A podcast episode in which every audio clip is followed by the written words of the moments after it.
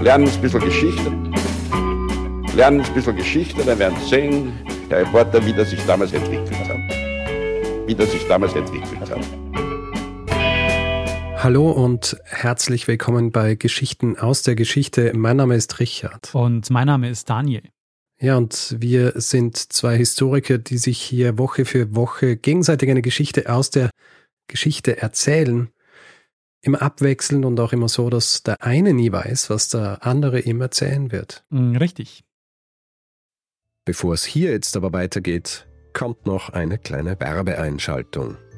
Werbung. Richard, Daniel? da wo ich sehr gern einkaufe, gibt es jede Menge Großpackungen. Mhm. Äh, die sind nicht nur praktisch, weil ich dann weiß, es sind auf jeden Fall genügend Trockenfrüchte und Nüsse in bester Qualität im Haus für das Frühstück in den nächsten Wochen, sondern diese Großpackungen, die sorgen auch für weniger Verpackungsmüll. Mhm. Und du weißt natürlich längst, wo ich diese Großpackungen her habe, oder? Hm, Ja, äh, bei Coro kaufst du die natürlich ein. Richtig, die sind von Coro. Und bei Coro gibt es jede Menge zu entdecken. Äh, Das Coro-Sortiment umfasst mittlerweile über 1200 Produkte. Ein guter Mix aus konventionellen und biologischen Produkten, darunter Snacks, Trockenfrüchte, Nüsse oder auch Superfoods aller Art. Und damit der Inhalt der Großpackungen auch ordentlich verstaut werden kann in unserer Küche, habe ich mich inzwischen auch eingedeckt mit jeder Menge Vorratsgläsern und Behältnissen, die es auch dort gibt im Non-Food-Bereich, wo ich inzwischen auch schon gut eingedeckt bin mit Coro-Produkten. So geht's mir auch. Für Ordnung sorgt bei uns übrigens seit neuestem auch ein manuelles Prägebeschriftungsgerät, mit dem ich so Etiketten drucken lassen kann. Das haben wir auch. Das gibt's auch bei Coro. Ah, fantastisch. Also für alle, die jetzt Lust bekommen haben, Koro mal auszuprobieren und für alle, die sich ohnehin regelmäßig mit diversen Koro-Leckereien eindecken, für die haben wir ein Angebot. Mit dem Code Geschichte, bitte alles in Großbuchstaben schreiben, gibt's 5% auf das gesamte Koro-Sortiment. Einfach auf www.korodrogerie.de für Deutschland, www.koro-shop.at für Österreich oder www.koro-shop.ch für die Schweiz. Vorbeischauen und den Code eingeben. Der ist übrigens gültig bis zum 31.12.2024. Alle Infos und den Code gibt's natürlich wie immer auch in unseren Shownotes. Ja, hervorragend. Ende der Werbung. Und äh, Daniel, wertester Daniel, wir sind angekommen bei Folge 426. 426. Mhm. Weißt du noch, über was wir in Folge 425 sprachen? Oh ja, du hast erzählt, wie das Wort Shampoo in unseren Sprachgebrauch gekommen ist, nämlich durch Dean Mahomet, der ja einige Karrieren in seinem Leben hatte und eine davon mit Shampoo zu tun hat. genau. Sehr gut. Äh, schönes Feedback dazu erhalten in Bezug auf die East India Company, die am Anfang so kurz anreiß bzw. umreiß, was deren Funktion war und vor allem, wie sie dann eben geherrscht haben in Indien. Werde ich jetzt nicht im Detail ausführen. Das kommt dann in unseren nächsten Feedback, der tatsächlich auch dann relativ bald einmal kommen sollte. Ja. Das sagen wir jetzt aber schon eine Zeit lang. Aber, ja. ähm, ich glaube so Anfang Dezember oder so. Ja, wir haben jetzt Das noch, haben wir ähm, wir haben jetzt noch den zweiten Teil der Tour und dann man Genau. wieder Zeit und Luft wieder. haben für sowas. Ich meine, wir haben schon wieder so viel Post gekriegt. Die haben jetzt so einen eigenen Postordner gemacht hier vor dem Schreibtisch, Mhm. weil es nicht einfach nur noch so hinlegen kann. Es sind viele Karten kommen in letzter Zeit. Sehr gut. Achtest auch auf besondere Briefmarken? Ja, tatsächlich ist gestern eine Karte von jemandem gekommen, der hat sie extra aus den Niederlanden geschrieben, um diesen Code, äh, den du erwähnt hast, äh, zu verwenden, ja, statt der Briefmarke. Ja, cool. Hat auch wirklich so geschrieben. In erster Linie hat er die Karte deswegen geschrieben. Sehr cool. Gut, Daniel, bevor du jetzt die nächste Geschichte erzählst, lass uns noch kurz eine Werbung für unser Buch machen. Um es gleich so anzusprechen. Wir haben ja ein Buch geschrieben und es ist ein Buch, das sich hervorragend als Weihnachtsgeschenk eignet, würde ich jetzt einfach mal sagen. Also, wer dieses Buch seinen Lieben schenken will, sind wir gar nicht böse. Ja. Gibt's im gut sortierten oder halt auch im Buchfachhandel oder online auch zu kaufen. Genau. 20 Geschichten aus der Geschichte. 19 davon unbekannt, also zumindest unbekannt im Sinne davon, dass sie nicht in diesem Podcast äh, gewesen sind. Genau. Ja, und wir würden uns natürlich freuen, wenn ihr uns verschenkt. Ja. Es war noch nie einfacher, Geschichte zu verschenken. Hast du das jetzt gerade erfunden, Ja. diesen Claim? Ja, der ist gut, oder? So schön. Ja. Kommt ran an, ich will so bleiben, wie ich bin. ja. Du darfst ja, Richard. Gut, in diesem Fall, Daniel, bitte erzähl du mir eine Geschichte. Richard, am 22. März 1895 findet in Paris bei der Gesellschaft zur Förderung der nationalen Industrie eine außergewöhnliche Veranstaltung statt. Mhm. Auguste und Louis Lumière laden ungefähr 200 Leute ein, vor allem Bekannte und Geschäftsfreunde, um ihren neuesten technischen Apparat vorzustellen, den Kinematographen. Mhm. Der Cinematograph war ein Gerät, das Filmkamera, Kopiergerät und Filmprojektor in einem war. Und es wurde nur ein einziger Film gezeigt an diesem Tag, nämlich Arbeiter verlassen die Lumière-Werke. Im Original heißt der Film La sortie de l'usine Lumière à Lyon. Mhm. Den Film kennst du wahrscheinlich. Mhm. Ja. Den Film hat Louis Lumière 1895 gedreht und gilt als der erste Film der Gebrüder Lumière und ist der erste Film, der mit diesem Cinematograph gedreht wurde, auf 35 mm und das ist genau das Format, das sich dann auch später durchsetzen wird.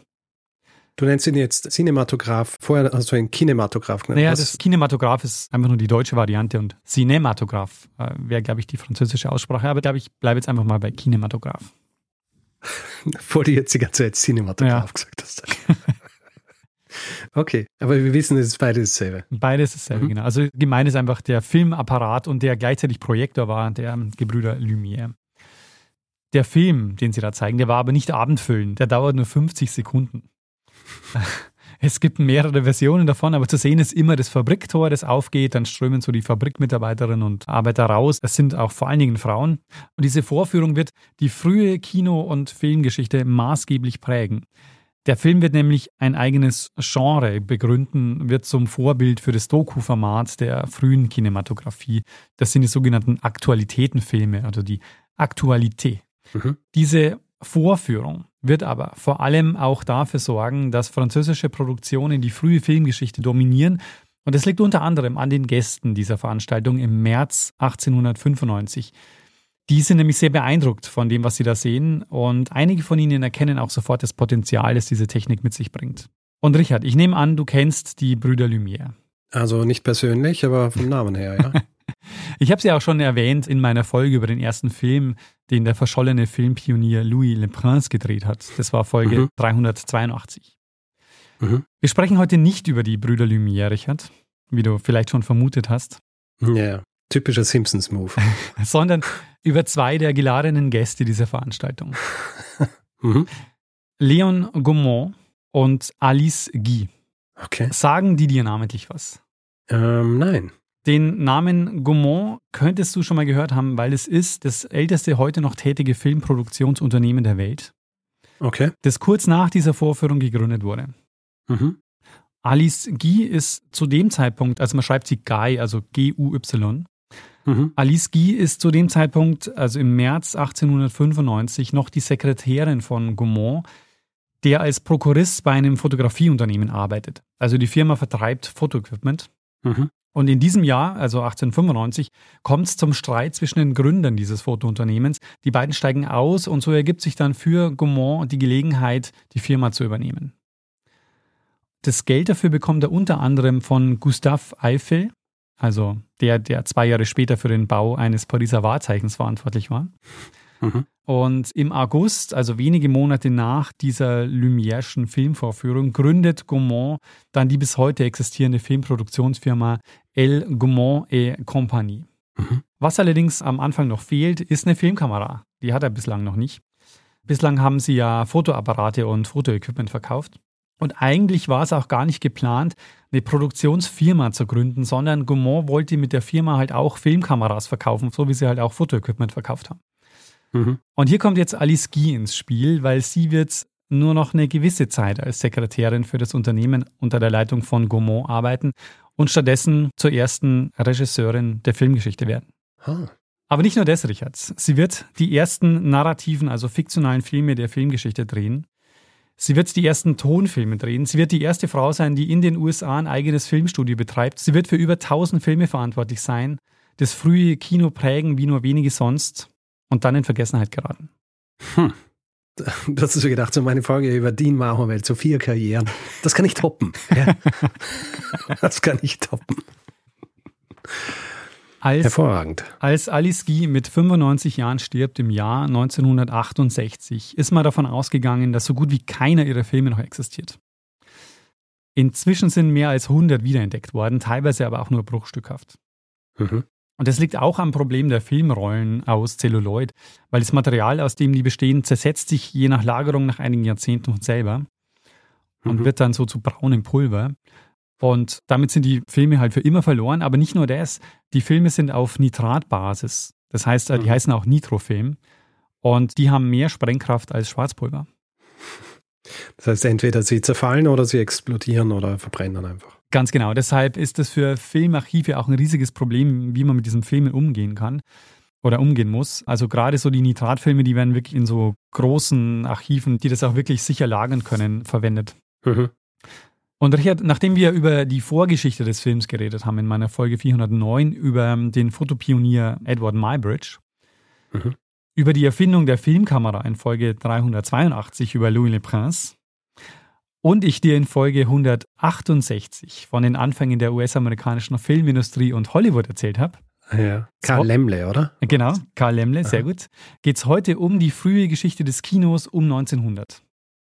Fantastisch. Und das ist eine Phase, in der vor allem französische Produktionen den Markt dominieren. Mhm. Also ich habe dich unterbrochen, du wolltest noch was sagen. Achso, nein, ich glaube, ich wollte einfach so sagen, dass du jetzt tatsächlich so zum Filmgeschichte-Experten hier in unserem Podcast worden bist. Ja, und ähm, Text so langsam alles ab. Ohne dass ich eigentlich selber so, also ich, ich schaue gar nicht so viel Filme oder bin ja eigentlich gar kein Cineast. Ja, vielleicht braucht es das. Ja. ja. Dieser kritische Blick von außen. Aber ich glaube, deshalb interessiert mich auch vor allem diese Anfangsphase. Mhm. Und das ist auch wirklich sehr spannend in dem Fall. Also wir schließen jetzt quasi die Lücke. Wir sind zwischen Erfindung der Filmkamera, also die gibt es jetzt, und noch vor der Phase, wo es Hollywood gibt. Mhm. Also so diese Zwischenphase, um die geht es jetzt.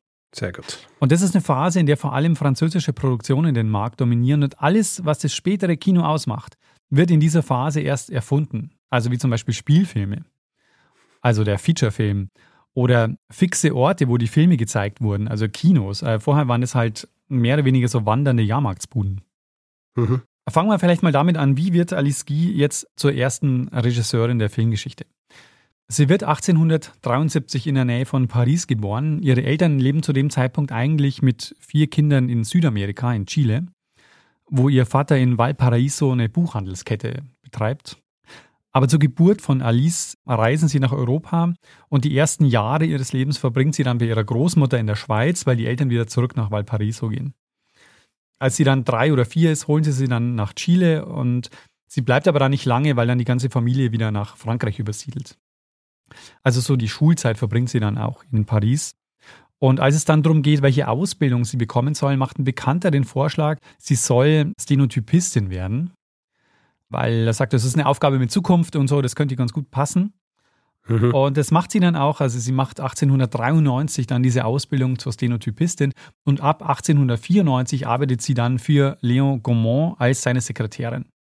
Und als Gaumont dann die Firma übernimmt, 1895 übernimmt er sie dann auch. Guy ist jetzt bei zwei Filmvorführungen dabei. Von der einen habe ich das schon erzählt. Das ist die erste Filmvorführung durch die Lumière-Brüder im März 1895. Mhm. Und nicht, dass du das verwechselst mit der ersten öffentlichen Veranstaltung, die sie dann im Dezember erst machen. Also diese Veranstaltung im März 1895 ist wirklich eine geschlossene Veranstaltung, wo sie nur Freunde und Geschäftsleute einladen. Die erste öffentliche Vorführung, die findet dann im Dezember statt, wo dann auch mehr Filme gezeigt werden. Ja, gut, dass du mich daran erinnerst, dass ich das nicht verwechsel, weil ich, äh, ich hätte es verwechseln können. Naja, weil es ist so, dieser Termin im Dezember, der gilt so als wegweisend für die Entstehung des Kinos. Okay. Aber wir sind jetzt noch im März und es ist noch so ein exklusiver Kreis, der so Einblick bekommt in dieses Filmedrehen. Mhm. Das war allerdings nicht die erste öffentliche Kinovorführung, die die Lumières da gemacht haben, weil Anfang November zum Beispiel in Berlin die Brüder Skladanowski schon ihre Filme im Wintergarten gezeigt haben, im Anschluss an ein Varieté-Programm. Die zweite Vorführung, die Alice Guy miterlebt, ist die von Georges Demigny. Weiß nicht, ob du von dem schon mal gehört hast. Mhm. Der Georges Demigny, der ist ein Assistent von Etienne Marais und der Marais ist der, der den Mybridge inspiriert mit seiner Chronofotografie. Okay. Und der Demini, der ist ein Assistent von ihm und der hat eine eigene Filmkamera und einen Projektor entwickelt, hat die auch patentiert Und er zeigt sie dem Gaumont und fragt ihn, ob er sie nicht vertreiben will. Und bei dieser Vorführung ist Guy ebenfalls mit dabei.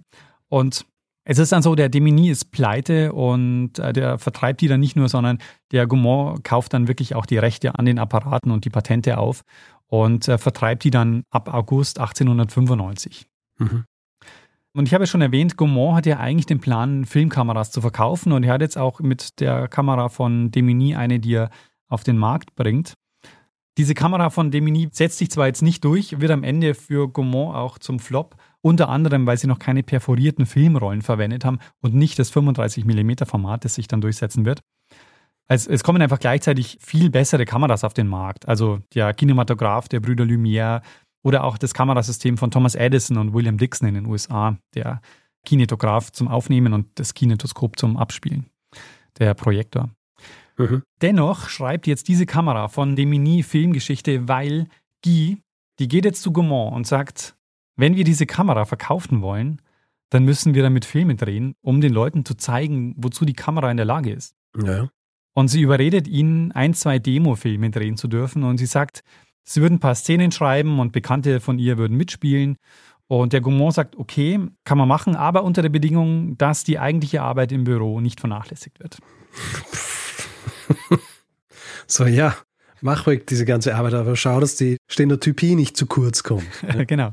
Ja, man merkt so an Gaumont, er hat dieses Filmedrehen noch nicht wirklich ernst genommen. Für ihn war die Technik wichtig, aber so das hm. Filmedrehen, das war, war ihm wahrscheinlich auch so ein bisschen egal, sonst hätte er es wahrscheinlich nicht der Alice Guy überlassen. Mhm. Und dann dreht sie 1896 ihren ersten Film, und zwar La Fée en Chou. Übersetzt heißt es so viel wie die Kohlfee. La Fée en Chou. Wann ganz genau sie den Film dreht, ist strittig, weil für einige Jahre galt La Fée aux Choux als der erste narrative Film überhaupt. Narrativ, also fiktional, es wird eine Geschichte erzählt und eben kein Ereignis dokumentiert wie bei den Aktualitätenfilmen. Ähm, so wie bei Arbeitet ihr Fabrik verlassen. Ganz genau. Der ist natürlich auch inszeniert. Also natürlich wissen ja. die, dass die jetzt da gefilmt werden, wenn sie rausgehen, aber trotzdem wird versucht, so ein Ereignis ähm, ja, zu dokumentieren. Und wie du gleich sehen wirst, bei La Fée en Chou wird sicher kein Ereignis dokumentiert. bei der Kohlfee. Es ist Kohl wie Kohl zum Essen und nicht Kohle, oder? Genau, Kohl wie Kohl mhm. zum Essen, ganz genau. Äh, ich werde auch gleich noch genauer über den Film reden und was da passiert. Jedenfalls diese Aktualitätenfilme, die werden die nächsten Jahre noch dominieren. Also so Sachen wie ein Zug fährt ein oder eine Veranstaltung wieder öffnet, solche Sachen werden ganz viel gedreht. Aber La Fée en Chou ist alles andere als ein Aktualitätenfilm. Der Film ist um die 50 Sekunden lang und es ist eine Frau zu sehen mit einem Feenkostüm und sie steht zwischen riesigen Kohlköpfen. Und dann holt sie, also sie bückt sich dann, holt aus einem Kohlkopf ein Baby raus. Und es ist ein echtes Baby, also man sieht auch, das schreit und es also ist ein echtes Baby, legt es dann so am Boden. Dann geht sie zum anderen Kohlkopf, zieht wieder ein Baby raus, wieder ist es ein echtes Baby, legt es wieder am Boden. Da geht sie zum dritten Kohlkopf und zieht eine Puppe raus, legt so die Puppe am Boden und der Film ist aus. Interesting. Und äh, der Film ist äußerst erfolgreich und wird auch oft erwähnt. Wie misst man Erfolg beim 50-Sekunden-Film? Ähm, der wurde oft angefragt und der wurde ganz oft kopiert. Und, okay. und dieses Kopieren war auch ein Problem, weil dieser Nitratfilm, wenn er kopiert wird, dann hast du wirklich jedes Mal auch dieses Originalband mitlaufen lassen müssen. Und deshalb waren diese Bänder bald kaputt. Und was man dann gemacht hat, war, man hat einfach diesen Film nochmal gedreht, wenn das Band kaputt war. Mhm. Deshalb gibt es auch von dieser La Fée en Chou drei Varianten. Eine vermutlich von 1896, eine von 1900 und eine von 1902. Aber der Film von 1900 und von 1902, die beiden sind erhalten, aber der älteste ist nicht erhalten. Deshalb weiß man eben nicht ganz genau, wann der entstanden ist. Mhm. Sie ist damit auf jeden Fall die erste Filmemacherin überhaupt und bleibt es jetzt auch für fast ein Jahrzehnt. Hm. Was sagt die Filmanalyse zu diesem 50-Sekunden-Film? Ähm, also dazu kann ich leider äh, wenig sagen, aber was ich gelesen habe, ist, ich habe da doch schon mal von einer ähm, eine Geschichte erzählt von den Baby-Inkubatoren. Mhm. Es kann sein, dass das darauf Bezug nimmt, in irgendeiner mhm. Form. Verstehe. Also bis 1906 war sie wahrscheinlich die einzige Filmemacherin der Welt. Daran besteht wenig Zweifel. Aber ob die Kohlfee auch der erste narrative Film ist, also der erste Film, in dem eine Geschichte erzählt wird und kein Ereignis oder eine Handlung dokumentiert wird, das war einige Zeit nicht ganz klar. Die Filmforschung geht aber inzwischen davon aus, dass der erste narrative Film von den Lumière-Brüdern stammt. Und zwar der Film L'Arroseur Arrosé, der begossene Gärtner. Okay. Dieser Film, der wurde bei der ersten öffentlichen Vorführung im Dezember 1895 auch gezeigt. Der dauert auch ungefähr eine Minute und der, es ist so der Vorläufer der späteren Slapstick-Komödien. also die Handlung ist so, es gibt einen Gärtner, der gerade die Blumen gießt. Dann kommt ein Junge, der stellt sich auf den Schlauch, sodass kein Wasser mehr kommt. Und was glaubst du, Richard? Wie geht's weiter? Ähm, ja, irgendwann, er geht zum Schlauch und schaut, was los ist, schaut rein und die Person geht vom Schlauch weg und er wird nass. Ganz genau. Das Wasser spritzt ihm ins Gesicht. Daraufhin rennt dieser Junge weg. Der Gärtner läuft nach, zieht ihn so am Ohr wieder zurück, gibt ihm so ein paar Schläge auf den Po und dann gießt er den Garten weiter. Und mhm. dieser Film, der ist recht ungewöhnlich für die Lumières, die eigentlich vor allem eben diese Aktualitätenfilme gedreht haben. Aber dieser Film, der hatte eine ungeheure Wirkung. Also der wurde sehr populär. Deshalb gibt es ganz, ganz viele Nachahmungen und Neuverfilmungen davon. Also dieses mhm. Motiv von dem Gärtner, der irgendwie mit dem Schlauch nass wird, das taucht in der Filmgeschichte noch ganz, ganz, ganz oft auf. Ich finde es so lustig, wenn du so sagst, der wird auch so beliebt. Ich versuche dann diese Gespräche vorzustellen zwischen Leuten, die so, wo einer dann so sagt, hey, hast du schon diesen Film über den Gärtner gesehen, der nass gespritzt wird? So köstlich, sage ich dir, köstlich. Ja, du lachst jetzt. Also, ja, wenn du die Chance kriegst, schau ihn dir unbedingt an. Da gehen sie dahin, schauen ihn an und er geht eine Minute. Ja. Und das passiert halt genau das, auf das man sie wahrscheinlich hingewiesen hat. Ja, es wird jemand nass gespritzt. Richard, du lachst jetzt, weil für dich Kino so selbstverständlich ist und Film. Aber wenn ja, du in einer ja, Welt lebst, in der das wirklich komplett neu ist. äh, ja, wahrscheinlich. Ähm, und dieser begossene Gärtner, das gilt eben als der erste Film mit einer Handlung. Mhm. Interessant ist übrigens, dass die Lumières, die waren gar nicht so ja, begeistert vom Filmemachen. Also die ziehen sich dann vom Filmgeschäft relativ schnell komplett zurück. Die verkaufen dann nämlich 1905 ihre Patente an den Charles Pathé und arbeiten dann vor allem an der Entwicklung der Farbfotografie. Pathé ist es der von äh, dem das heute noch gibt, oder? Genau, Pathé ist auch so einer der bekanntesten Pioniere der frühen Filmindustrie. Der dominiert im Grunde bis 1907 auch die US-Filmindustrie, mhm. bis dann Edison zuschlägt. Ähm, und äh, Pathés äh, US-Filmfirma wird dann auch Teil dieses Trusts, über den ich dir schon mal erzählt habe und wir werden nachher nochmal ähm, genauer darüber reden. Mhm. Also es sind vor allem zwei Leute, die die französische Filmindustrie prägen. Das ist der Gaumont und das ist der Pathé. Und für die Filme von Gaumont ist Alice Guy verantwortlich. Mhm. Also dieser nass gespritzte Gärtner ist wirklich eines der beliebtesten Filmmotive in der Frühzeit des Kinos. Und es ist auch einer der ersten Filme, die Thomas Edison nachdrehen lässt, zum Beispiel. Alice Guy dreht für Gaumont auch einige Varianten vom begossenen Gärtner, weil, und das ist auch so eine Geschichte, Filme anderer Studios nachzudrehen, war in den frühen Kinojahren völlig normal. Mhm. Also man hat einfach sich so Filmmotive genommen und hat die einfach auch dann selber gedreht. Ja. Guy dreht jetzt aber nicht nur die Kohlfee, sondern sie übernimmt kurz darauf die Leitung der Filmproduktion bei Gaumont. Anfangs, also bis 1899, noch parallel zu ihrer Stelle als Sekretärin. Und ja, sie bleibt jetzt Produktionschefin bei Gaumont bis ins Jahr 1906. Dann geht sie nämlich in die USA. Dazu kommen wir aber gleich noch. Was die narrativen Filme betrifft, gibt es nämlich einen Namen, der da noch besonders heraussticht, weil er ästhetisch und technisch so einfach Maßstäbe gesetzt hat und der auch als Erfinder des narrativen Films insgesamt gilt. Und zwar ist es der Franzose Georges Méliès. Den Namen hat es wahrscheinlich auch schon mal gehört, oder? Hm, nicht wirklich. Méliès. Der hat die Stop-Motion-Technik erfunden. Ah. Also, wo mhm. Bilder von unbewegten Dingen gemacht werden und dann die Illusion erzeugt wird, dass die sich bewegen. Mhm. Wie man es zum Beispiel vom Sandmännchen kennt, wo es immer die Animation gibt, wo das Sandmännchen mit irgendeinem Gefährt daherkommt, so am Anfang und am Ende und sich aber noch Zeit nimmt für den Abendgruß.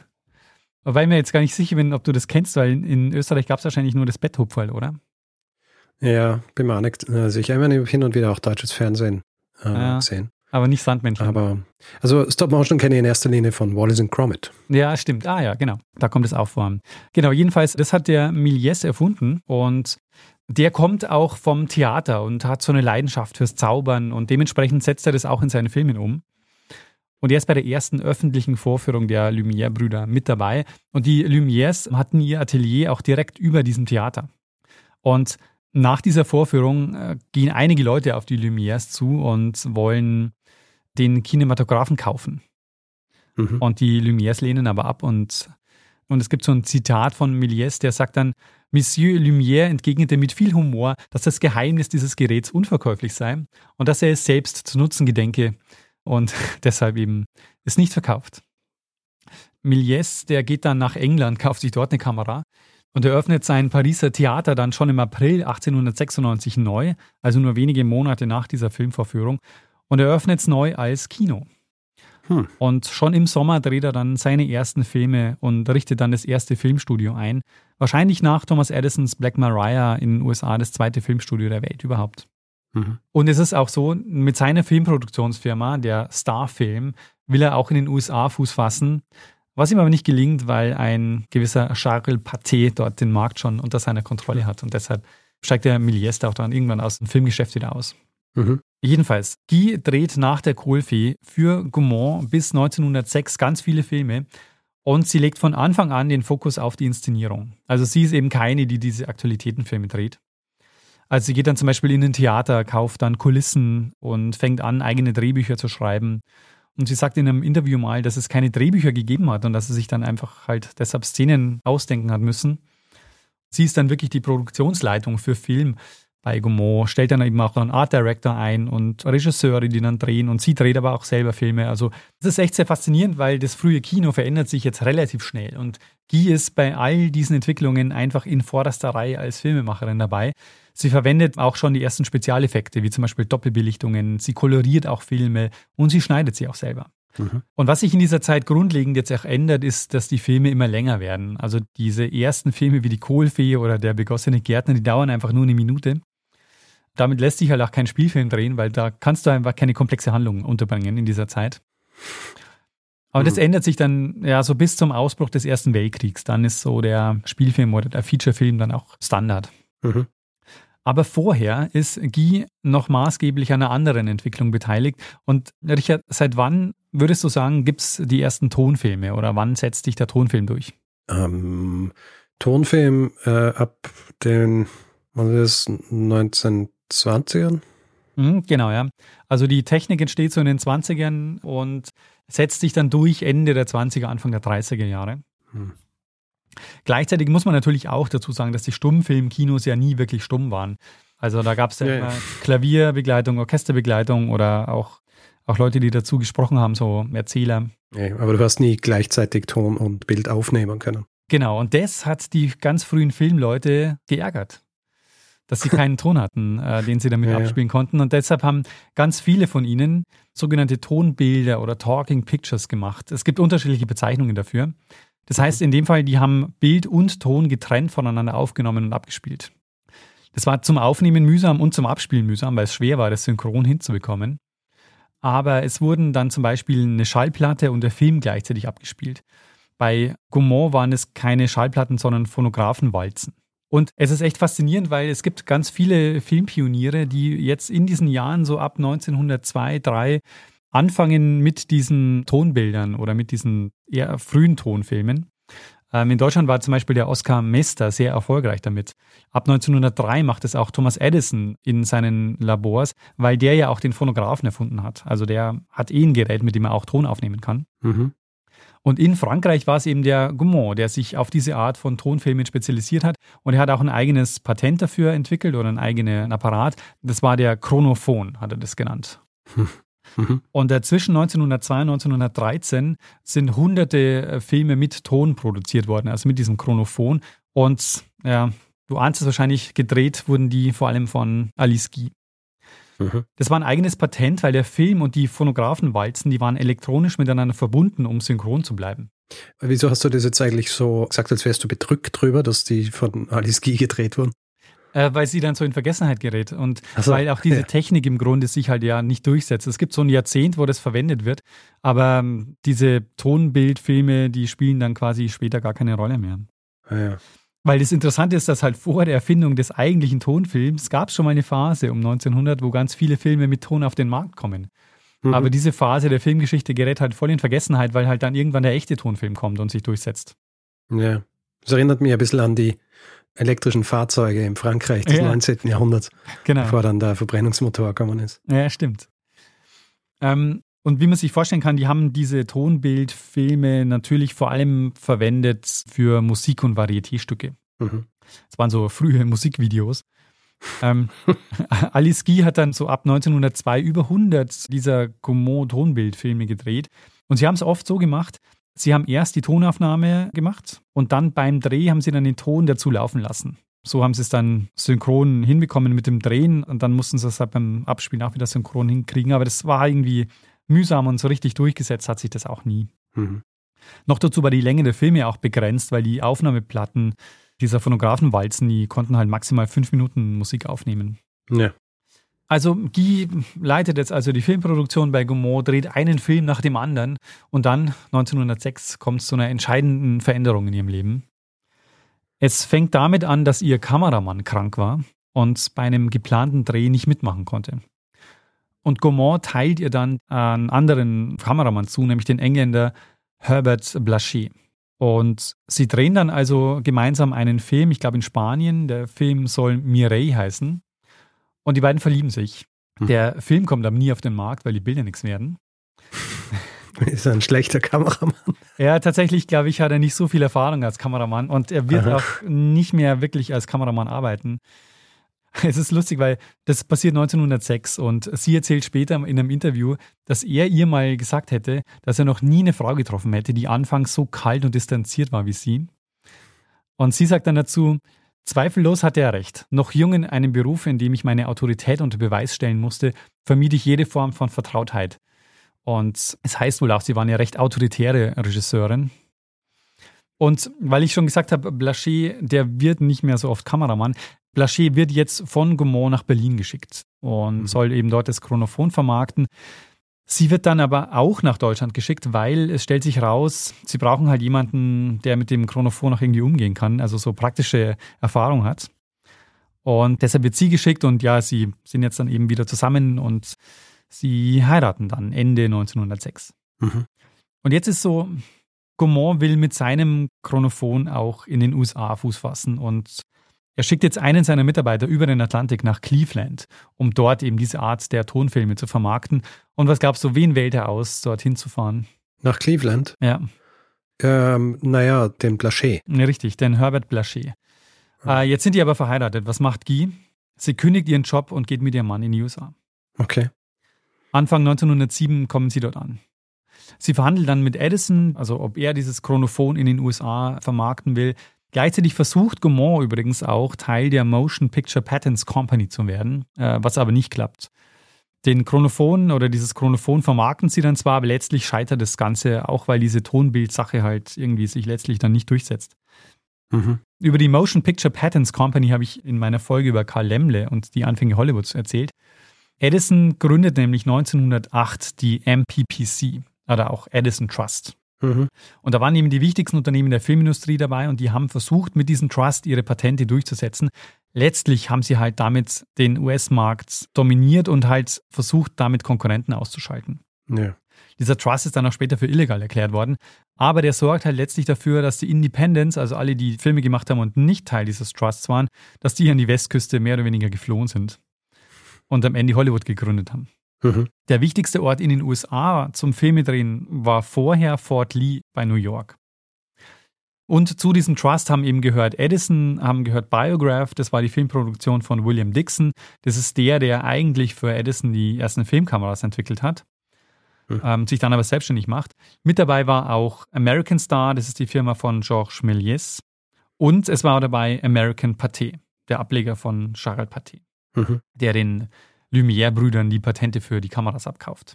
Also wie man mhm. sieht, es hängt alles zusammen und deshalb habe ich das jetzt auch so erzählt. Es sind zu dieser Zeit eben noch die französischen Filmfirmen, die dominieren.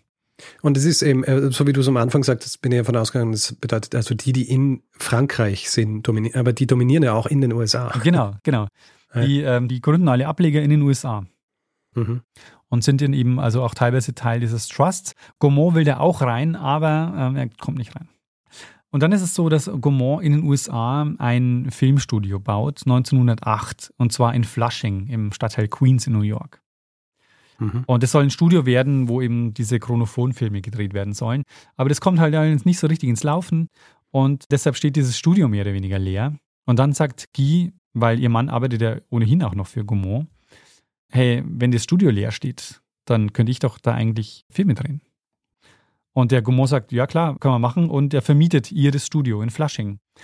Und so gründet sie ihr eigenes Filmstudio, nämlich Solex. Also gemeinsam mit ihrem Mann und einem Geschäftspartner, aber sie wird eben Geschäftsführerin von Solex. Und es ist damit das erste Filmstudio, das von einer Frau geleitet wird. Wie schreibt sich das Solex? Äh, S-O-L-A-X. Solex. Äh, wenn wir gerade dabei sind, wie schreibt man sich der Blaché? Weil du hast gesagt, er ist ein Engländer. Ja, genau. Oder? Das ist komisch, weil er ist Engländer, aber hat einen französischen Namen. Also B-L-A-C-H-E und auf dem I ist ein Akzent. Hm, Blaché. Ein Blaché. Interessant. Und sie war eben so Artistic Director, hat sich also um die Filmproduktion gekümmert, war auch als Regisseurin aktiv, aber sie managt halt insgesamt die Produktion bei Solex. Also die drehen dort jede Menge Filme und sie stellt da eben auch Regisseure ein und ganz viele Schauspielerinnen und Schauspieler. Und die, die da engagiert werden, die werden dann auch irgendwann die Solex Players genannt. Und Gaumont vertreibt dann die Filme, die sie drehen, außerhalb der USA. Du musst dir vorstellen, die Solex-Filme, die werden wirklich extrem erfolgreich. Also die drehen bis zu drei Filme in der Woche, verdienen richtig viel Geld. Ihr Mann, der Blaché, arbeitet weiterhin parallel auch für Gaumont. Und weil es so gut läuft, machen sie 1912 den nächsten Schritt. Sie kaufen sich 1912 in Fort Lee Land, bauen dort ein Studio für mehr als 100.000 Dollar. 100.000 Dollar. Und Solex war damit das größte Filmstudio in der Vor-Hollywood-Ära. Hm. Und es ist so, alle großen Filmstudios der Hollywood-Ära sind ohnehin jetzt um sie rum, weil die waren ja auch alle in Fort Lee. Ja. Es gibt auch Bilder von diesem Studio, es ist echt riesig und es gibt ein, ein großes Schild, das in diesem Studio hing. Das war so, ja, ihr Motto so ein bisschen und äh, darauf hat sie sehr viel Wert gelegt. Und auf diesem Schild stand ganz groß Be Natural. Also der Gegensatz dazu wäre ja eigentlich so Pose for the Camera. Mhm. Und sie wollte eben, dass die Schauspielerinnen und Schauspieler so natürlich wie möglich schauspielern. Ja, der französische Ansatz halt, gell? genau. Und ähm, es ist so die Anfänge von Metro Pictures, also heute MGM, also das erste M in MGM. Mhm. Beziehungsweise, ich habe inzwischen gelernt in der Vorbereitung, das gehört äh, Amazon mittlerweile. Hm. Ähm, jedenfalls liegen die Anfänge von Metro im Verleih von Solex-Filmen. Hm. Und sie hat das Studio dann auch später an Goldwyn vermietet und Goldwyn ist das G in MGM. Mhm. Wann kommt Maya dazu? Äh, der kommt nicht dazu, aber also es ist so, die Filme werden immer länger, komplexer. Es entstehen jetzt so die ersten echten fiktiven Spielfilme. Es gibt in Deutschland eigentlich kein gutes Wort dafür, weil eigentlich gemeint sind ja die Feature-Filme, mhm. die halt mindestens eine Stunde dauern, weil, das hast du ja schon ein bisschen angedeutet auch, wenn du ins Kino gehst, willst du ja einen abendfüllenden Film schauen. Du willst nicht zehn Kurzfilme anschauen. ja. Oder 20. Oder, oder, gar nur so ins Kino gehen, um einen 5-Minuten-Film anzuschauen. genau. Also deshalb ist eben klar, so in dem Moment, wo es diese stationären Orte gibt, wo man eben Filme anschaut, dass dort auch dann eben längere Filme gezeigt werden. Und ich nehme an, das ist auch der Grund, warum man damit auch gut Geld verdienen kann, oder? Wenn die halt länger werden. Weil du hast vorhin gesagt, sie drehen drei Filme pro Woche und sie ja. machen auch sehr viel Geld damit. Und was ich mir auch gefragt habe, wie machen sie dann tatsächlich auch viel Geld damit, wenn das so kurze Filme sind? Ja, das ist dann ja also, über den Vertrieb. Also die werden dann in den ganz USA vertrieben und an die Kinos verkauft. Okay, und die Kinos zahlen also auch für diese kurzen Filme gutes Geld. Genau, ja. Mhm. Und die Filme werden aber jetzt auch immer länger, also auch die Filme, die sie drehen. Deshalb ist es eben auch so, dass sie eben auch Regisseure einstellen und so, weil sie dann nicht mehr alle diese Filme auch selber nur drehen kann. Mhm. Und interessant ist auch, wenn wir schon über den Vertrieb reden, vertrieben werden die Solex-Filme in den USA durch die Motion Picture Distributing and Sales Company, und das war der Zusammenschluss der Independent-Filmleute gegen den Edison Trust. Mhm. Das heißt, Solex war einfach eine der wichtigsten dieser frühen Filmstudios. Mhm. Und das ist wirklich so arg, weil sie ist in Frankreich, mittendrin bei der Entstehung des Kinos, macht da also wirklich mit. Und in dem Moment, wo sie eigentlich davon ausgeht, dass ihre Filmkarriere vorbei ist mit ihrem Umzug in die USA, erlebt sie jetzt die nächste große Entwicklung des Films und wieder ist sie mittendrin. Mhm. Diesmal sogar mit einem eigenen Filmstudio. Aber ich muss ja auch sagen, ich verstehe nicht, warum Gourmand sie nicht einfach mitgeschickt hat und weiterhin sie als seine Mitarbeiterin bezahlt hat. Ja, es ist, äh, Gourmand ist echt eine schwierige Person. Wir werden auch nachher noch sehen, also er ist mit daran beteiligt, warum sie so in Vergessenheit gerät. Hm. Allerdings ist es so, es kommt jetzt recht bald zu einer Krise bei Solex. Die betrifft nicht nur Solex, aber äh, Solex trifft sie jetzt besonders hart. Ab 1914 geht es mit der Filmproduktion steil bergab. Und lange Zeit ist man davon ausgegangen, dass ihr Mann Herbert Blanchet die Firma in den Ruin getrieben hat. Es ist aber ein bisschen komplizierter. Es ist nämlich so, Blanchet wird 1913 Präsident von Solex. Das ist nämlich der Zeitpunkt, wo sein Vertrag für Gaumont ausläuft und deshalb gibt Guy ihm jetzt bei Solex diesen Posten. Es passiert aber jetzt was Eigenartiges. Es ist nämlich so, gleichzeitig gründet er, also mehr oder weniger gleichzeitig, seine eigene Filmproduktion, nämlich die Blanchet Features. Und es ist vor allem deshalb seltsam, weil Blanchet all die Jahre gar nicht als Filmemacher gearbeitet hat, sondern als Manager für Gaumont und für Solex aktiv war. Und wieso will er jetzt gerade Filme machen und wieso macht er das nicht bei Solex? Mhm. Und im Grunde geht jetzt Solex in dieser neuen Firma auf. Also Guy wird jetzt auch offiziell Vice President von Blanchet Features. Bis 1916 machen sie dann für beide Firmen Filmprojekte und gründen aber auch wieder was Neues, weil sie dann wirtschaftlich wieder schlecht dastehen. Aber es ist jetzt, sie haben jetzt einfach keinen Erfolg mehr im Moment. Mhm. Und es ist insofern ärgerlich, weil sie hatten auf dem Höhepunkt von Solex ein sehr lukratives Angebot der Sales Company auf dem Tisch, das sie abgelehnt haben. Und äh, es war ein Fehler, wie sich im Nachhinein herausstellt. Hm. Es ist nämlich jetzt eine relativ lange Krisenphase. Also Erster Weltkrieg beginnt, eine Wirtschaftskrise in den USA kommt dazu. Und jetzt kommen noch diese Lizenz- und Patentstreitigkeiten mit dem Edison Trust dazu, der dafür sorgt, dass die Filmindustrie an der Ostküste in die Krise gerät und sich langsam nach Westen verbreitet, also nach Hollywood verlagert. Mhm. Also die Produktionsbedingungen ändern sich auch noch. Das kommt noch dazu, weil diese Feature-Filme sind teurer zu produzieren. Alles wird größer, alles wird teurer. Und das können sie jetzt einfach alles nicht mehr stemmen. Und ab 1917 vermieten sie dann das Studio mehr oder weniger nur noch an andere Produktionsfirmen. Und vermutlich äh, liegt es auch ein Stück weit daran, dass Guy und Blanchet zu dem Zeitpunkt eigentlich ähm, ja, keine glückliche Ehe mehr führen, weil ab 1918 kommt es nämlich jetzt auch zum Bruch zwischen den beiden. Also Blanchet verlässt seine Frau und geht mit einer Geliebten, einer Schauspielerin nach Kalifornien. Mhm. Und Guy zieht jetzt mit den beiden Kindern nach New York und wird erstmal freie Filmschaffende.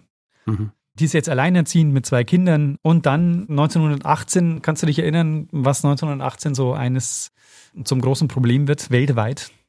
Äh, 1918. Mhm. Ähm, äh, zum Gro ist jetzt natürlich eine fiese Frage, weil du überhaupt keinen Kontext jetzt hast. Es, es hat nichts mit dem Ersten Weltkrieg zu tun. Aha. Äh, 1918. Spanische Grippe. Richtig, spanische Grippe. Aliski erkrankt an einer spanischen Grippe. Einige ihrer Mitarbeiter erkranken an einer spanischen Grippe. Also einige sterben auch.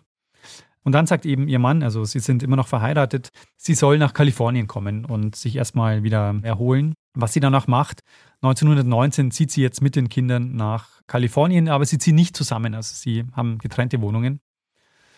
Und Sie arbeitet dann noch bei so ein paar Filmprojekten mit, also einige mit ihrem Mann gemeinsam. Allerdings 1920 dreht sie jetzt ihren letzten Film. Solex mhm. ist jetzt hoch verschuldet. Ein Teil des Gebäudes wird durch ein Feuer zerstört und 1922 wird Solex dann komplett abgewickelt. Und Guy und Blanchet lassen sich auch scheiden. Mhm. Daraufhin geht sie mit ihren Kindern zurück nach Frankreich, wo sie jetzt von 1922 bis 1927 dann leben. Sie versucht jetzt auch nochmal als Regisseurin Fuß zu fassen, was ihr aber nicht gelingt. Selbst Gaumont gibt ihr keine Stelle, obwohl er eigentlich ein Studio in Nizza gehabt hätte. Und sie sagt auch in einem Interview dann so, ja, ich war dann in Nizza und er hat dann angefangen, Tonfilme zu drehen und ich habe gesagt zu ihm, ja, lass mich doch Tonfilme drehen. Und er gibt ihr aber einfach keine Stelle. Sie lebt dann eigentlich bis zu ihrem Tod bei ihrer Tochter, geht mit ihr von Station zu Station, weil die Tochter arbeitet nämlich für die amerikanische Botschaft und die zieht dann immer wieder um. Also wirklich auch so von Europa in die USA und auch einmal in die Schweiz. Also sie leben dann noch mal ein paar Jahre in Bern. Und als sie dann in Rente geht, also die Tochter geht dann in den 1960er Jahren in Rente und dann bleiben sie in den USA und äh, wohnen dann in New Jersey. Aber. ist die ähm, Alice Guy wahrscheinlich auch schon Zeit, äh, ziemlich alt, oder? Ganz genau. Also sie ist zu dem Zeitpunkt dann 90. Hm. Filme macht sie aber nach 1920 keine mehr. Anders als ihr Ex-Mann. Der geht nämlich zu Universal, wo er noch bis 1929 Filme dreht, unter der Leitung von Karl Lemle. Ah, mhm. Schließt sich der Kreis. Genau, der schließt sich. Und interessant ist, dass sie eigentlich schon recht früh nach dem Ende ihrer Filmkarriere, also man muss sich vorstellen, sie dreht ab 1920 keine Filme mehr. Sie stirbt aber 1964. Das heißt, da liegen einfach 44 Jahre dazwischen, wo sie keine Filme mehr gemacht hat, aber sie hat halt schon eine Filmkarriere hinter sich, wo sie über 1000 Filme verantwortet hat. Ja, Filmpionierin. Ganz genau. Und sie versucht jetzt also die Erinnerung an sie zu bewahren. Also sie kämpft regelrecht um die Erinnerung und um die historische Anerkennung für ihre Leistungen. Mhm. Und es ist so, sie hat keinen Film mehr von sich und fährt dann zum Beispiel 1927 in die USA und versucht jetzt Kopien ihrer Filme zu finden, was ihr nicht gelingt. Mhm. Hm. Also sie kontaktiert Studios, Archive, ist in der Library of Congress und als sie dann 1968 in New Jersey stirbt, hat sie gerade mal zweieinhalb Filme, also zwei Filme ganz und den Bruchteil von einem dritten Film gefunden. Mhm. Und es ist praktisch nichts im Vergleich zu den tausend Filmen, äh, an denen sie beteiligt war. Mhm. Heute sind ungefähr über 100 davon wieder aufgetaucht. Aber es ist halt alles recht so schlecht dokumentiert. Vor allem so, wer hat das Drehbuch gemacht, wer hat Regie geführt, wer hat die Kamera gemacht. Bei diesen ganz frühen Filmen gibt es halt oft mehrere Kopien, weil die Filme dann mehrfach gedreht wurden. Man weiß dann auch nicht, ist das Original oder ist der nachgedreht worden von einem anderen Studio oder sowas in die Richtung. Genau, es ist einfach wirklich so ein gigantisches Puzzle, vor dem man da steht. Mhm. Und was bei ihr noch dazu kommt, ist eine gewisse Ignoranz der Filmhistoriker aber auch ihres Umfelds. Ich habe schon Gaumont angesprochen, der ihr ja auch dann später keine Stelle mehr gibt. Und der ist zum Beispiel so, dass der eine Firmengeschichte rausgibt. Und er gibt ihr wohl auch so die Texte dazu und sie antwortet darauf mit ausführlichen Filmlisten, die sie ihm schickt. Mhm. Und das wird alles ignoriert. Sie kommt in dieser, in dieser Firmengeschichte einfach nicht vor. Huh. Und einige ihrer Filme werden danach zunächst anderen zugeschrieben, die Kohlfee zum Beispiel auch. Und sie korrigiert es dann. Äh, und das wird dann eben später erst ja, Stück für Stück korrigiert. Mhm. Es ist dann auch so, sie schreibt dann zum Beispiel immer, wenn sie was liest, dann zahlreiche Korrekturen und die frühen Filmhistoriker, die ja, ignorieren sie aber mehr oder weniger. Mhm. Sie schreibt dann auch ihre Memoiren und findet dafür keinen Verlag. Der, also diese Memoiren, die erscheinen dann auch erst einige Jahre nach ihrem Tod. Mhm. Dass sie von der Filmgeschichte lange Zeit ignoriert worden ist, hat natürlich damit zu tun, dass sie eine Frau ist. Also das ist auf jeden Fall ein Aspekt. Hat aber auch damit zu tun, dass so wenig von ihr überliefert ist an Dokumenten. Also schon zu ihren Lebzeiten waren einfach keine Filme mehr von ihr im Umlauf. Mhm. Und ja, deshalb ist es eben auch schwer. Man kann eben auch, wenn du jetzt Filme von Alice Guy anschauen willst, musst du halt im Grunde ins Archiv gehen. Ja. Ich meine, ist natürlich auch wahrscheinlich eben, weil du sagst so, diese Art Filme, die sie gemacht hat, die hat halt dann ab den 1920ern wahrscheinlich niemand mehr angeschaut. Oder? Genau, ja. Also diese Kurzfilme und oder Filme, die halt fünf Minuten gehen, wenn dann ständig Filme gemacht worden sind, die halt mehr dem entsprechen, was wir heute als so Spielfilm oder Featurefilm kennen. Und wenn es nicht mehr im Umlauf ist, dann ja, dann kann man sich halt auch nicht anschauen. und wird halt höchstwahrscheinlich auch nicht aufbewahrt. Aber ja. trotzdem ist halt so, alle kennen die Lumière-Brüder, alle kennen den Georges hm. Méliès, aber die wenigsten kennen Alice Guy, obwohl die halt auch zu dieser Zeit die Filme gemacht haben, die dann in den ja. 20ern keiner mehr geschaut hat. Ja. Danke, Gourmand. Also jedenfalls unfassbar, wie die erste Regisseurin der Geschichte und eine der prägendsten Figuren des frühen Kinos völlig in Vergessenheit geraten ist. Also inzwischen nicht mehr völlig in Vergessenheit geraten. Also es gibt einige Bücher und es gibt Filme über sie. Es gibt auch schon einige Retrospektiven in Filmmuseen, die gelaufen sind. Aber halt trotzdem, ähm, die Lumières kennt jeder, aber Alice Guy. Ja. Nicht. Das Ding ist halt so ein Vorsprung, der kann nicht aufgeholt werden. Ja, genau. Ja. Also so ein Vorsprung als jemand, den sich die Leute erinnern, als Pionier oder Pionierin in so einem Gebiet. Und natürlich kannst du dann danach Retrospektiven machen, aber wer sieht dann diese Retrospektiven in irgendeinem obskuren Archiv? also, ja. also jetzt nicht irgendwie so negativ gegen Filmwissenschaft und so weiter, aber es sind dann halt die dieselben Spezialisten und Spezialistinnen, die diese Dinge sehen und allgemein ja. der Öffentlichkeit bleibt sowas dann halt auch eher verschlossen. Das ist eher was für die Nische, ja. Das kommt dann nicht im mhm. Hauptprogramm 2015 oder so. Ja. Also, Richard, das war meine Geschichte über die vergessene Filmpionierin Alice Guy Blaché, die nicht nur die erste Filmregisseurin der Welt war und die ersten fiktionalen Filme gedreht hat, sondern auch die erste Frau war, die ein eigenes Filmstudio geleitet hat. Ja, hervorragend. Und natürlich, das spielt direkt in dieses Narrativ rein. Ich habe noch nie von ihr gehört. Ja. ich habe noch nie von ihr gehört. Ich habe noch nie von Solex gehört. Ich meine, ich bin jetzt auch nicht so der Experte, was diese frühe Filmwirtschaft äh, oder Filmindustrie angeht in, in Frankreich und in den USA, aber trotzdem, ähm, von diesen vielen anderen, von denen du gesprochen hast, hat man halt schon mal irgendwie gehört. Ja. Aber von Solex, weil du auch gesagt hast, das teuerste Studio zu jener Zeit. Ja, also das größte ähm, auf jeden ähm, Fall in der Prä-Hollywood-Ära. Ja.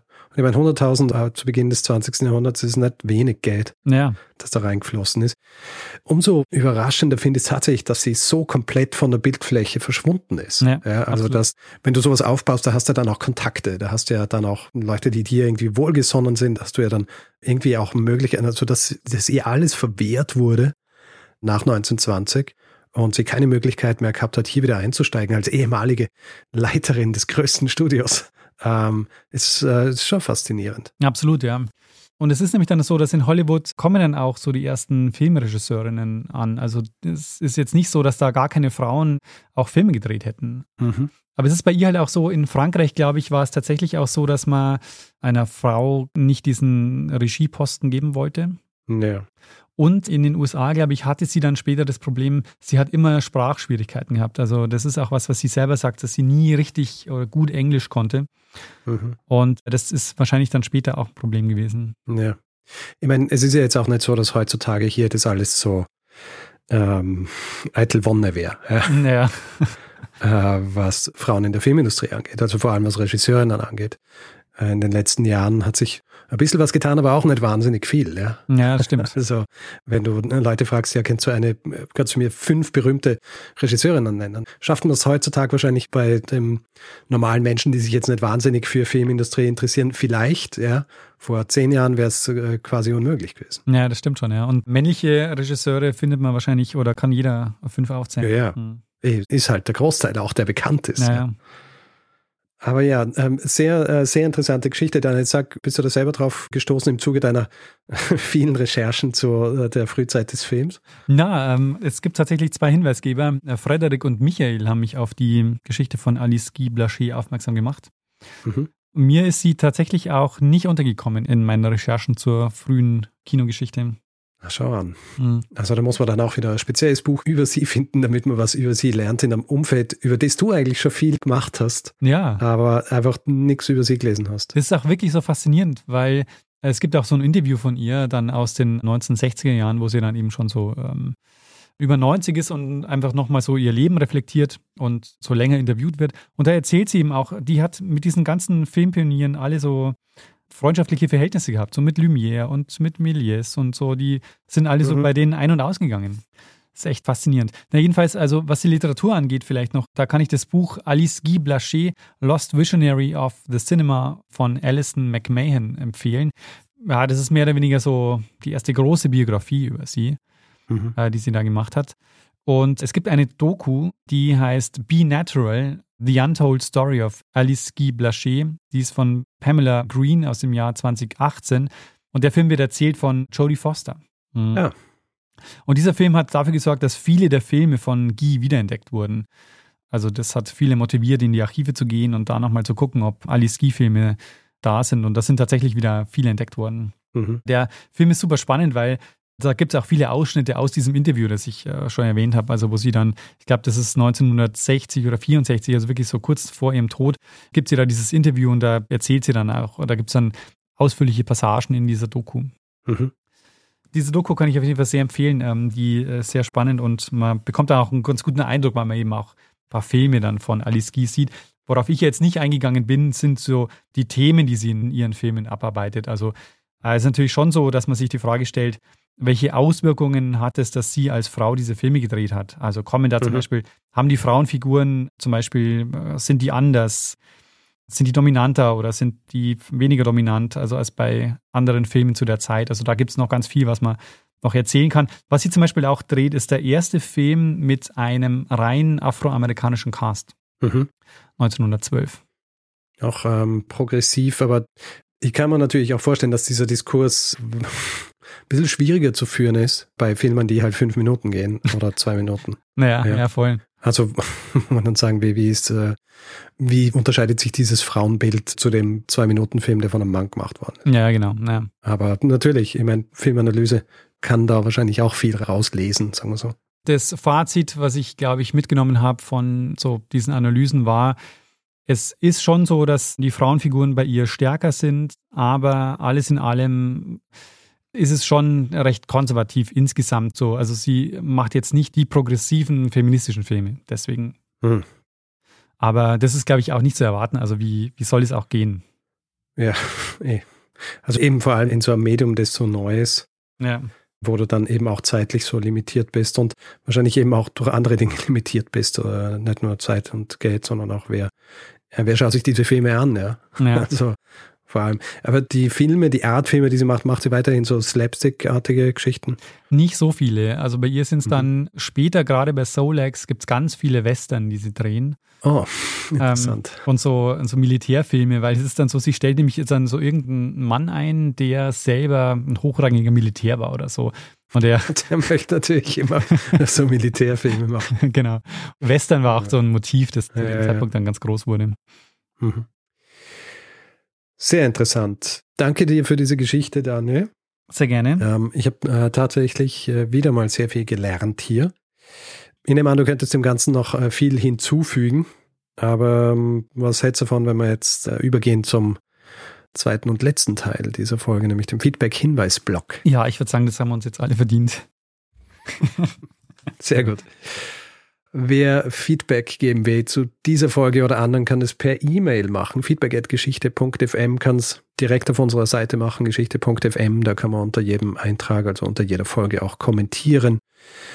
Noch sind wir auf den diversen Social Media Plattformen unterwegs, heißen dort Geschichte FM.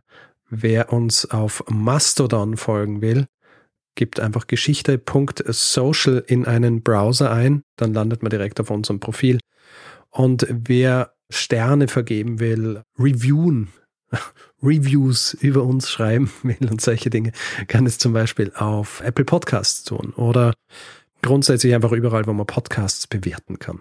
Wer uns verschenken will, hat die Möglichkeit, bei geschichte.shop vorbeizuschauen. Da gibt es nämlich Merch wie Tassen, Hoodies, Caps und all solche Dinge. Die zweite Möglichkeit, uns zu verschenken, ist, in einen Buchladen zu gehen und das Buch Geschichten aus der Geschichte zu kaufen, das wir geschrieben haben. Und wer diesen Podcast lieber werbefrei hören möchte, hat zwei Möglichkeiten. Die eine ist bei Apple Podcasts, da gibt es den Kanal Geschichte Plus zu abonnieren. Und bei Steady kann man sich den Feed kaufen für 4 Euro im Monat. Da gibt es alle Infos unter geschichte.fm slash steady. Wir bedanken uns in dieser Woche bei Bernd, Melanie, Bastian, Kai, Hedda, Ferdinand, Philipp, Nils, Christian, Julius, Eberhard, Till, Joachim, Melanie, Konrad, Marc, Jan, Georgios, Sophie, Markus, Natalia, Alexander, Eugen, Marius, Martin, Floris, Sebastian, Sophie, Henning, Irene und Jan Dirk. Vielen, vielen Dank für eure Unterstützung. Ja, vielen herzlichen Dank. Und danke an Lene Kiebel fürs Schneiden dieser Folge. Und dann würde ich sagen, Richard, machen wir doch das, was wir immer machen. Genau, geben wir dem einen das letzte Wort, äh, der es immer hat. Bruno Kreisky. Lernen ein bisschen Geschichte. Lernen ein bisschen Geschichte, dann werden Sie sehen, der Reporter, wie das sich damals entwickelt hat. Wie das sich damals entwickelt hat. Würden dir jetzt fünf einfallen? Ich habe tatsächlich überlegt, mir würden keine fünf Frauen einfallen. Ja, ähm, es ist schwierig, gell? Ich ja. weiß, ich, wir waren jetzt, ja, doch, na, fünf würden mir schon einfallen, vor allem eben jetzt äh, in den letzten Jahren doch. Aber ähm, ja.